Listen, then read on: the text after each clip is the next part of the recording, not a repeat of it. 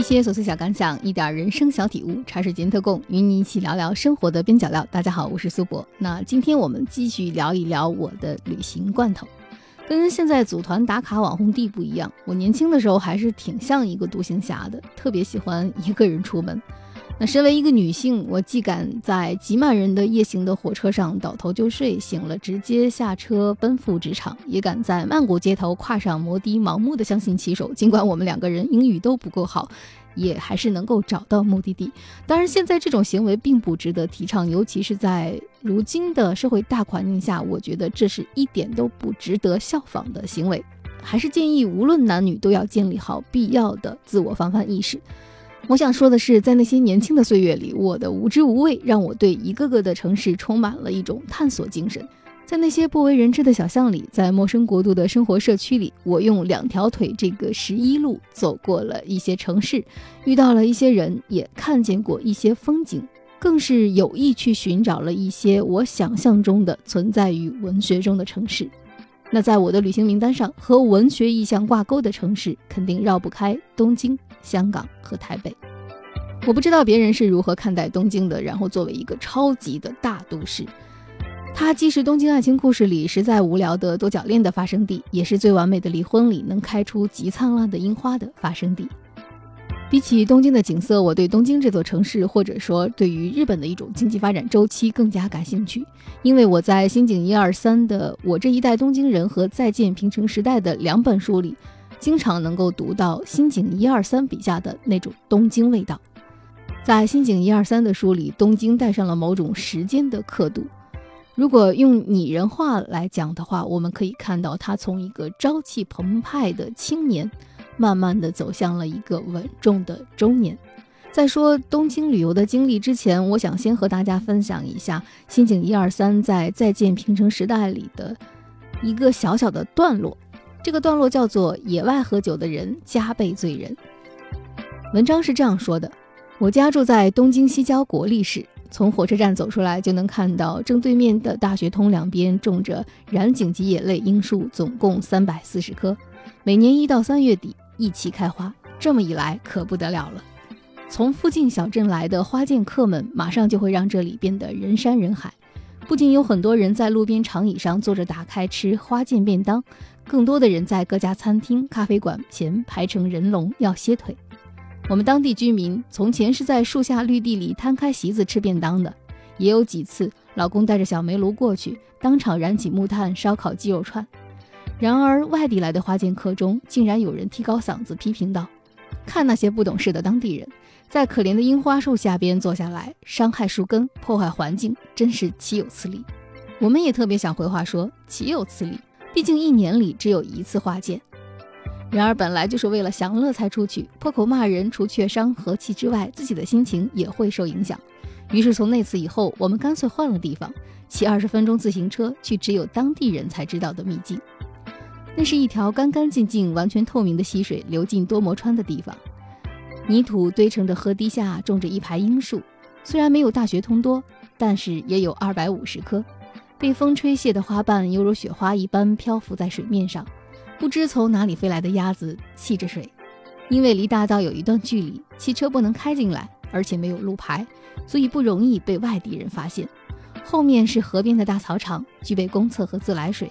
对面是官办的福利设施，不用担心打扰居民的私人生活。年复一年，我们家四口在水边的樱树下待上几小时，对周围的环境、对花见的艺术渐渐熟练了。例如某一年的三月底的某一天，当天忽然决定要去花见以后，我就通知孩子们活动计划，老公则担任采购。他从超市回来，一瓶红酒，几听罐装啤酒，法国面包，奶油起司，意大利巧克力，以及三种牛排。另外，从厨房柜子里拿出煤气炉子、小平锅、塑料杯盘、刀叉、调味料，很快就准备齐全了，往水边出发。一个春日的下午，坐在东京郊区的小溪边，仰头看着树上盛开的白色樱花，边喝红酒边吃老公当场煎的牛排。对了，烧烤的一个好处是要由男人当厨师，太太则可以享受一下难得的悠闲。去野外吃东西，始终味道加倍好，更何况是别人做的。在野外喝的酒也始终更加醉人。花见的精髓在哪里？我醉醺醺的说不上来了。总之，这样子也算是做了一次花见，不知为何心里觉得踏实了点。到底是日本人吗？本来就是。其实我只在二零一四年去过一次日本，但在东京银座的街头，当时发生了一件小事。那天我和朋友在银座的小巷子里走着，街头有很多穿着时髦的人，笔挺的休闲西装穿在长手长脚的男人身上很是好看。我本人虽然经常邋里邋遢、不修边幅，从来不算是一个精致的女性，但作为一个天秤座来说，我对美是天然没有抵抗力的。然而就在东京的那个小巷子里，我刷手机的时候，发现了有人在微博上发布了香港作家李金惠的讣文。我最初是在号外知道了李金惠，后来看到了她的时装时刻《我的一九八七到二零零七》，她和我喜欢的歌手、专栏作家都有交集。于是，在东京那样一个涌动着潮人的热闹街头，我知道他离世的消息的时候，还是感到了一丝丝难过。他本身是一个非常潮流的人，却因为生病而早逝。他比现在的很多穿搭博主早了四十年来记录自己的穿搭。他写牛仔裤能写出年轻嬉皮士的姿态与选择。现在偶尔陷落在短视频的狂欢当中，刷着一个又一个镜头前演绎美感或者翻手美感的博主的时候，我都会想到李金惠。我经常想，如果他还在的话，他会不会像张小慧一样开一个自己的账号来做自媒体？那很自然的提到了黎坚惠，我们可以从东京转到香港。作家一书在小说里曾经将香港写作“庸岛”，“雍”是雍容华贵的“雍”，好像只要用了这个字，就能装下很多香港旧日的浮华。我们这一代人。七零后或者是八零后，多多少少对香港有着文学的、流行音乐的和影视作品的滤镜，在没有到访香港之前，就对它的地貌和街区听得耳熟。我至今仍然记得自己在铜锣湾、在中上环、在尖沙咀暴走的日子。上环海味街上咸腥的海风，夜晚高楼夹住的南方低云中的夜空，偶尔三三两两的过客。都留在了我的旅行罐头里。你要问我是从什么时候知道有香港这个地方的，大概就是从地方电视台里播放的港剧里看到了《上海滩》《霍元甲》，以及打动七零后少女心的《京华春梦》，知道有一个地方叫做 TVB。然后是香港的歌曲，大街小巷争相播放谭咏麟、张学友、刘德华或者是郭富城。再然后，我经常在上学路上遇到整晚外宿的高中男生。本来应该住校的他，会神秘地炫耀昨晚去了录像厅。至于看到了什么，打死也不说。再再然后，我陆陆续续地读到张爱玲、一书、金庸、蔡澜，认识了一众文化人笔下的香港。他可能跟我在港剧、港片里看到的有一点点不一样，脱离了茶餐厅与草根阶层，变得神秘多彩。那个时候，一九九七还离我们很远，以至于艾静在我的一九九七里唱到：“香港，香港，它怎么那么香？”有几年，出版界流行翻新，集中再版了一批香港作家的作品，麦克、黎坚惠、邓小宇、邓小宙，从他们的专栏豆腐干到中篇小说，再到时尚笔记，我几乎在那个时期是追得最狠的日子。我也由此读到了《狐狸尾巴》《时装时刻》《吃罗宋餐的日子》《女人就是女人》这些书，集中记录了香港精英文化与中产阶级兴起后的一九七零年代至今。但是十年、十年又十年之后，很难说今天的香港是否还能算得上流行先驱。张爱玲的《沉香屑》和《倾城之恋》里的战时香港，一书豆芽记里朝气勃发的碎碎念。金庸的《快意江湖》，蔡老兰的《美食地图》，乃至邓小雨笔下的中环丽人钱玛丽们，一路读下来都是不同年代的香港碎片。二零一三年，我走在香港街头，从铜锣湾到中环，再到港大，一路走不停。铜锣湾无疑是热闹的，热闹之中呢，有商务印书馆坐拥一楼与二楼。都说香港的二楼书店是风景，但二楼的通俗小说展台早就被。童话的言情小说占领，我们读书时追看的本土港产言情小说根本不知道退到了哪里。最近看专栏作家黄彤彤说，香港铜锣湾的商务印书馆已经又换了新址。疫情之后，我还没有来得及去打卡。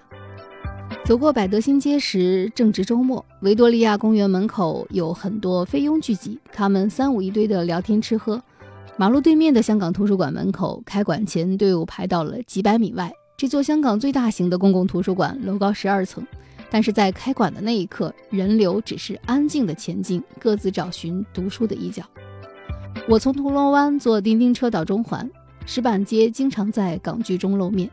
半山扶梯上有舞台剧的海报，纪念二十面体当时正在宣传他们的新剧。在高档的写字楼下，并没有看到多少香港的白领丽人，反而是在街中赤身送外卖的自行车，让人想到了《甜蜜蜜》里的李小军。坐天星小轮去到尖沙咀对面海港城的天台上，在二零二零年的疫情之初。歌神许冠杰曾经开过一场天台演唱会，在 B 站上有完整的视频，建议每一个喜爱香港的人都可以听一听许冠杰曾经怎样为香港人打气。港大附近其实很适合步行，屋村栋栋，外墙的马赛克花色简单，楼宇之间尽显逼仄。从薄扶林道入港大，可以一路走到班贤道，沿途经过任白楼、圣保罗书院。我在香港行走的街区记忆还有很多，但是不可否认，在最近几年，香港的味道还是有一点改变。我不知道我所到过的香港、看见的香港，能不能和我读过的香港完全画上等号。但是在文学中，我感受过一个更加丰富的香港。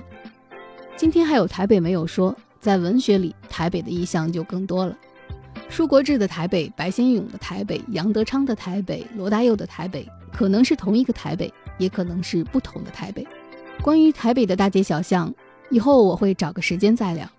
虽然和大家聊了两期旅行，但我的旅行好像始终和有些人不太一样。就像我在上一期节目里说过的，我总是先于用脚去丈量一个城市之前，已经接触到了文学中的这座城市。它蒙上的滤镜是作家赋予的一种带有个人体验的饱满情感下的城市。而这样的探访，我觉得没有什么不好。